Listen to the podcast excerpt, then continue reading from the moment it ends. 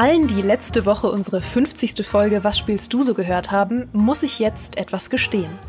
Wir haben hier mit sehr viel Kreativität gezählt, denn je nachdem, ob wir jetzt die Quizfolgen aus unserem Podcast-Festival als fünf Folgen, als keine Folge oder als eine Folge zählen, ist die 50. Folge schon längst verstrichen oder auch erst heute. Naja, und äh, deshalb habe ich mir zur Feier des, sagen wir mal, 51. Was spielst du so Podcasts, die Frau eingeladen, mit der alles begann. Sie war der erste Gast von Was spielst du so Folge 1, ist, wie ich aus Erfahrung sagen kann, eine ausgezeichnete Sitznachbarin und tatsächliche Nachbarin, hat sich mit mir mal einen brutalen Stockkampf geliefert und ist auch sonst eine ganz tolle Freundin. Herzlich willkommen, Nathalie. Was spielst du so? Hallo! Und ich muss jetzt die Gelegenheit nutzen, um mit dir zusammen dieses furchtbare Trötengeräusch imitieren, weil sonst hört es ja nie jemand, wenn wir das machen. Sonst hört das nie jemand. Für alle, die es letztes Mal verpasst haben, wir versuchen häufiger mal im Podcast ein, ein Trötengeräusch, ein Partytrötengeräusch nachzumachen und es scheitert jedes Mal. Wir versuchen es jetzt zusammen. Okay, bist du bereit? Ich bin bereit. Drei, zwei, eins. ja. Furchtbar ähm, wie noch nie. Macht euch, macht euch selbst ein Bild. Bewertungen bitte in die Kommentare. um zu deiner Frage zurückzukommen, Geraldine, ähm, ich spiele aktuell Spielen ist vielleicht das falsche Wort, aber Immortality. Immortality ist so ein cooles Thema. Ich bin so froh, dass du das mitgebracht hast, weil das ja aktuell ein ziemliches Kuriosum ist. Mhm. Das ist das neueste Spiel von den Machern von Her Story und Telling Lies, falls das die, euch da draußen was sagt. Und es folgt auch einem ganz ähnlichen Prinzip. Und es hat zurzeit einen ziemlich guten Metascore von 89 und sehr positive Steam-Reviews. Allerdings stehen dahinter auch nur 34 Metacritic-Wertungen und gerade mal 184 Steam-Reviews, also quasi nichts. Sprich, fast niemand hat Immortality gespielt, aber fast alle finden es geil. und jetzt kommst du ins Spiel und erzählst mir als eine von diesen 184 Personen, die es gespielt haben, warum. Ja, genau. Ich versuche während des Podcasts nicht zu viel zu spoilern, weil ich finde, das gehört auch so ein bisschen zu der Erfahrung, dass man auch selbst herausfindet, wie dieses Spiel überhaupt tickt. Mhm. Ähm, also ich versuche mich sehr, sehr vage zu halten, aber trotzdem diese Faszination möglichst gut rüberzubringen.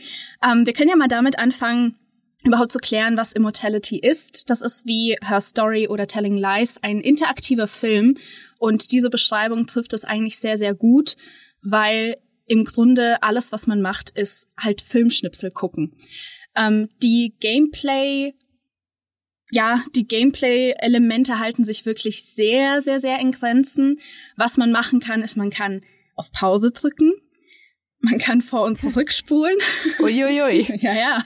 Pass Jetzt auf, pass auf. aber wild. Jetzt kommt was ganz Abgefahrenes. Wenn man auf Pause gedrückt hat, hat man dann noch so ein Tool, mit dem man im Bild rumklicken kann. Und wenn man das macht, dann ähm, werden sogenannte Match Cuts erstellt, also quasi Szenen, die eine sehr ähnliche Abbildung zeigen. Also beispielsweise, wenn du auf eine Schauspielerin in der Szene klickst, dann wird dir eine neue Szene mit derselben Schauspielerin gezeigt. Oder wenn du auf eine Vase klickst, bekommst du ein anderes Bild mit einer Vase zu sehen. Und ähm, diese Matchcuts, die musst du auch nicht selbst zusammensuchen oder so, das wäre ja viel zu viel Spiel. Das wird dir alles vorgegeben von Immortality. Ähm, du jumpst also die ganze Zeit so hin und her zwischen unterschiedlichen Filmsequenzen. Und genau, ich sitze also jeden Abend nach der Arbeit aktuell dran pausiere und unpausiere Videos, spule sie vor und zurück und klick irgendwelche Gesichter an. K klar, das ist ähm, was, was andere Leute als Job machen, nennt sich dann Videocutter. du, du, du machst es halt zu deinem Freizeitvergnügen, weil warum nicht? Genau, mindestens genauso professionell. Ja, und äh, du wirst auch bezahlt dafür. Natürlich. Von natürlich. mir, damit du heute darüber reden kannst. Ähm, wie unterscheidet es sich denn von Her Story und Telling Lies? Also hat es irgendwas verbessert an dem Prinzip oder verändert oder ist es wirklich genau das gleiche, wenn man das schon gespielt hat, die Vorgänger? Ich muss ehrlich gestehen, dass ich weder das eine noch das andere gespielt habe. Deshalb kann Aha. ich gar nicht sagen, ob sich das jetzt irgendwie vom Spielprinzip her verändert hat oder nicht. Also für mich war das, für mich war der ausschlaggebende Grund, weshalb ich das angefangen habe zu spielen, tatsächlich die News, die wir dazu äh, geschrieben haben auf GameStar.de. Das hat unser Trainee Alex letzte Woche, glaube ich, gemacht. Und ich habe mir gedacht, das klingt so spannend und es kriegt so gute Wertungen. Ich will jetzt einfach wissen, was dahinter steckt. Und ich muss sagen, ich kann diese Faszination echt gut nachvollziehen mittlerweile. Am Anfang war ich sehr, sehr skeptisch, weil am Anfang, nachdem das Tutorial dann zu Ende war und man so in dieses Spiel reingeworfen wurde, dachte ich mir so, hä, wie, das, das war's jetzt oder was? Ich muss nicht mal irgendwie Memory spielen oder mir ähnliche Szenen zusammensuchen. Ich bekomme das wirklich alles schon serviert. Wa hä, warum macht das Spaß? Warum sind die Wertungen so gut?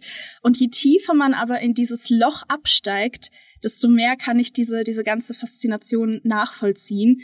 Ähm, ich kann ja vielleicht mal ein bisschen mehr erzählen, wie dieses Spiel überhaupt aufgebaut ist, weil natürlich sind diese, diese Sequenzen, die man da, die, die man da macht, die haben natürlich auch so ein bisschen mehr Bedeutung als einfach nur, hey, ich spiele jetzt ein Film, Filmchen ab. Ähm, die ganze, ich sag mal, die übergeordnete Geschichte, ähm, es geht um eine Schauspielerin, Marissa Marcel, die verschwunden ist. Also sie hat insgesamt drei Filme gedreht, die nie veröffentlicht wurden und die ist jetzt verschwunden und keiner weiß, was mit ihr ist. Und es ist quasi unsere ja, Aufgabe als Spieler jetzt herauszufinden, was ist da eigentlich passiert. Und die Filmausschnitte, die wir sehen, das sind unterschiedliche Szenen aus den drei Filmen, wo sie mitgespielt hat. Das ist einmal der Film Ambrosio aus dem Jahr 1968. Das ist eine Verfilmung der Buchvorlage Der Mönch von M.B. Lewis, wo es um einen Mönch geht, der sich ja vom Teufel bezirzen lässt und sich dann den, den weltlichen Gelüsten hingibt. Dann ist es der Film Minsky aus dem Jahr 1970, ähm, den Marissa Marcel auch mit produziert hat. Und da geht es um einen ermordeten Künstler, Minsky, der ähm, ja sehr viele Musen hatte und äh, Frauen immer ja auf eine sehr bestimmte Art darstellen wollte und auch manipuliert hat und, und sie zerstört hat. Und äh, da geht es eben um die Aufklärung seines Mordfalls. Und der dritte Film ist Two of Everything aus dem Jahr 1999, wo Marissa äh, zwei Rollen spielt, nämlich die des Popsternchens Maria und einem Doppelgänger, Heather, und die beiden tauschen quasi immer mal wieder so ihre Leben aus und dann springt Heather für Maria ein, wenn Maria mal nicht kann oder keine Lust hat. Und irgendwann wird Maria ermordet und ja, Dramen, Intrigen, Mordfall. Das sind so die drei Filme, die man immer mal wieder zu sehen bekommt. Und dabei bekommt man auch immer die Szenen, nicht nur wie sie dann letztendlich gefilmt wurden für den Film, sondern zum Beispiel auch aus den Proben oder man mhm. sieht auch Interviews. Äh, manchmal taucht ähm, ein Schauspieler oder ein Director bei einer Late-Night-Talkshow auf oder so. Das heißt, wir bekommen immer mal wieder so kleine Schnipsel und so setzt sich dann nach und nach die Geschichte zusammen. Und das Besondere ist na natürlich auch, dass wir diese Szenen ungeschnitten sehen. Das heißt, wir sehen auch, wie die Schauspieler untereinander reden, bevor es anfängt ähm, mit Action oder danach, wenn die Szene vorbei ist. Das heißt, wir können auch ein bisschen nachvollziehen, okay, wie ist so die Chemie zwischen den Leuten, was passiert da hinter den Kulissen.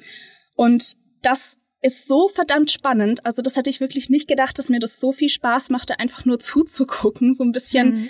wie so ein Voyeur, einfach nur zu beobachten, was passiert und wie entwickelt sich das alles. Und es ist auch sehr, sehr spannend, weil das auch gar nicht, also diese ganzen Matchcuts, die man da die man da findet, die werden einem absolut nicht in chronologischer Reihenfolge oder so präsentiert, sondern die springen wild herum zwischen den Filmen, zwischen Proben und echten Aufnahmen, zwischen den Jahren. Und es dauert immer ein bisschen, bis man da überhaupt reinkommt und versteht, hey, wer ist jetzt überhaupt wer und was ist passiert. Aber das ist, das ist richtig, richtig cool gemacht.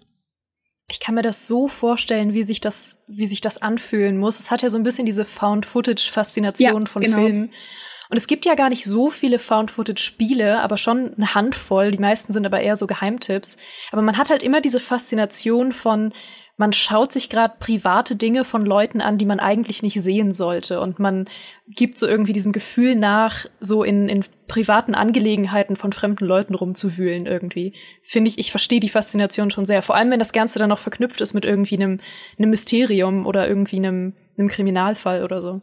Ja, das ist, also ich kann es auch absolut nachvollziehen. Wie gesagt, es fängt halt an so ganz normal, hey, da ist irgendwie so diese Schauspielerin, die, die vermisst wird.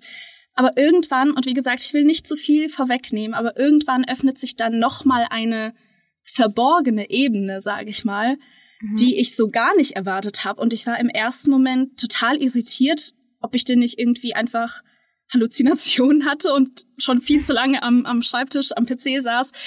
Ähm, aber nein, manchmal, wenn man gewisse Szenen rückwärts abspielt, auch wenn man sie schon mal gesehen hat und, und dann nochmal zurückkommt. Genau, und dann rückwärts und dabei Pink Floyd spielt. Mhm. ähm, dann passieren eventuell ganz, ganz äh, fantastische Sachen. Ui, okay. Das, das hat mich jetzt noch mal ein bisschen an den Haken geholt, noch mehr. Das klingt wirklich sehr, sehr cool. Würdest du dann sagen, dass das ein, also wie lang ist das Spiel ungefähr? Du bist ja noch nicht durch, aber wie lange spielst du jetzt schon? Also ich habe geschaut, ähm, was so die Spiellänge sein soll und da stand fünf bis sieben Stunden. Ich bin mhm. jetzt aber schon bei sechs und ich habe noch nicht das Gefühl, dass ich bald am Ende bin. Ich muss aber auch sagen, dass ich mir die die Szenen wirklich alle komplett durchschaue und ähm, auch mir häufig die Zeit nehme, um nochmal zu verstehen, okay, wer war das nochmal, was war nochmal die Beziehung hier. Also ich lasse mir wirklich sehr, sehr viel Zeit mit dem Spiel. Ähm, wie gesagt, habe schon die Sechs-Stunden-Marke geknackt und bin gespannt, wie lang das jetzt noch geht. Der Anfang war, also wie gesagt, der Anfang war ein bisschen, da war ich noch skeptisch, weil es dauert schon ein bisschen, bis man so in diesen Flow auch reinkommt und sich darauf einlassen möchte. Ähm, und es gibt Phasen, wo man nicht das Gefühl hat, dass man großartig vorankommt. Gerade am Anfang natürlich hat man noch wenige Szenen ähm, und jumpt dann immer zu neuen Sachen. Irgendwann kommt dann der Punkt, wo man immer mal wieder auch bei Szenen landet, die man schon kennt und sich dann denkt so, boah, okay, bin ich jetzt in irgendeinem Loop gefangen, wo ich nicht mehr rauskomme? Habe ich irgendwas übersehen, irgendein Detail, wo ich nochmal in der neuen Szene rauskommen würde? Ähm, aber es lohnt sich halt auch mal einen zweiten Blick vielleicht auch mal rückwärts auf Szenen zu werfen. Und manchmal, also jetzt gerade bin ich an einem Punkt, wo ich das Gefühl habe, jetzt kommt irgendwas und ich stehe kurz vor irgendetwas Großem. Aber ich habe noch absolut keine Ahnung, was die Auflösung sein könnte. Ich bin maximal verwirrt. Perfekt. genau das will man ja von seinen Story-Erlebnissen. Wie stehst du denn generell zu so interaktiven Filmen? Also da, da gibt's ja ein großes Spektrum, sag ich mal, angefangen von irgendwie Bandersnatch auf Netflix, was wirklich nur Videoschnipsel mit Entscheidungen sind, bis hin zu Quantic Dream Spielen, die halt noch so ein bisschen Adventure reintun. Bist du generell Fan davon oder hat dich da das Spiel jetzt so ein bisschen reingeholt? Also ich bin großer Fan von den Quantic Dream Spielen. Ich mag interaktive Filme sehr, sehr, sehr, sehr gerne. Ähm, auch aus dem einfachen Grund, weil ich das Gefühl habe, dass das auch den Zugang für Leute erleichtert, die vielleicht nicht so viel mit Videospielen anfangen können. Also ich weiß zum Beispiel, dass meine Mama sehr gerne bei solchen Spielen zuschaut oder dass es sehr viele Leute gibt, die sonst nie zocken und das aber gerne spielen, weil es halt relativ einfach ist, was die Gameplay-Mechaniken angeht. Ähm, also da bin ich immer sehr, sehr großer Fan von. Und ich finde auch einfach, dass das eine coole Art ist, das äh, Medium-Videospiel zu benutzen. Ähm, Allerdings muss es natürlich auch irgendwie was zu bieten haben. Also wenn es wirklich, wie ich anfangs bei Immortality dachte, wenn es wirklich einfach nur ist, ich mache jetzt Pause und nicht mehr Pause und ich gucke mir jetzt halt einen Film an, das, das kann ich auch bei Netflix machen. Ja. Also das ist, das ist jetzt nicht irgendwie nichts herausreißendes, nichts Besonderes, aber ähm, wenn es halt dann nochmal so eine sehr eigene Komponente hat, die aufs, also dieses Spiel, das spielt sich einfach auf so vielen Ebenen ab. Und wie gesagt, ich, ich will nicht spoilern, ich will nicht zu viel vorweg, vorwegnehmen, aber als Spieler sitzt man dran und denkt sich so, boah, krass. Das äh, hat mir jetzt ein bisschen Gänsehaut gemacht. oh, mega. Ich habe auch richtig, richtig Lust, das zu spielen. Gibt's denn Ideen, die Immortality hat, wo du denkst, das würde ich mir mehr wünschen für entweder auch andere interaktive Filme oder Adventures oder auch Spiele von einem völlig anderen Genre? Ja, ich finde, es weckt halt einfach so diesen Entdeckerdrang, der mir in vielen, vielen modernen Spielen häufig fehlt. Und ich weiß, das klingt jetzt total weit hergeholt, aber gerade so eine Open World einfach, ich weiß nicht, so eine, so eine verborgene Ebene irgendwo reinpacken die ich erst entdecke, wenn ich nochmal zurückkomme oder irgendwas anders mache, als ich es davor gemacht habe. Wie cool wäre das, wenn ich irgendwelche Geheimnisse, mhm. irgendwelche Lore-Schnipsel erst dann entdecke, wenn ich wirklich nochmal danach suche und das einfach alles total verborgen ist und mystisch und ja, das, das würde ich sehr, sehr cool finden. Also das war auch etwas, was mich sehr überrascht hat an dem Spiel, weil es aus dem Nichts kam, das habe ich nicht erwartet. Und es hat nochmal so ein bisschen den Gameplay-Loop, in dem ich dann schon drin war mit Pause und Vorspulen, ähm, nochmal durchbrochen, weil es eben diese, diese ganz neue Mechanik nochmal eingeführt hat, die eigentlich gar nicht neu ist, aber sie hat halt ein neues Ergebnis erzielt in dem Moment. Ja. Und äh, das, das fand ich sehr, sehr cool. Das hat mich sehr beeindruckt. Das kann ich sogar nachvollziehen, den Open-World-Vergleich. Ich meine, es ist ja im weitesten Sinne sogar das, was die Leute an Elden Ring gefeiert haben. Mhm. Und ha, haben wir Immortality mit Elden Ring verglichen. Bam, weil direkt in die Headline. ja, Headline. äh, The Immortality ist, ist wie Elden Ring. Ring. Punkt. nee, aber das kann ich nachvollziehen. Dann vielen, vielen Dank, dass du mal wieder einen echten Geheimtipp mitgebracht hast, vor allem einen, den ich tatsächlich jetzt unbedingt demnächst spielen will. Ja, sehr gerne. Dann quatschen wir in der nächsten Folge über deine Eindrücke. Ja, wir machen nur noch einen Immortality-Podcast. Nur noch das. Und danke, dass du den Kreis geschlossen hast mit Folge 1 und mit Folge, sagen wir mal, 51. Zwinker, zwinker.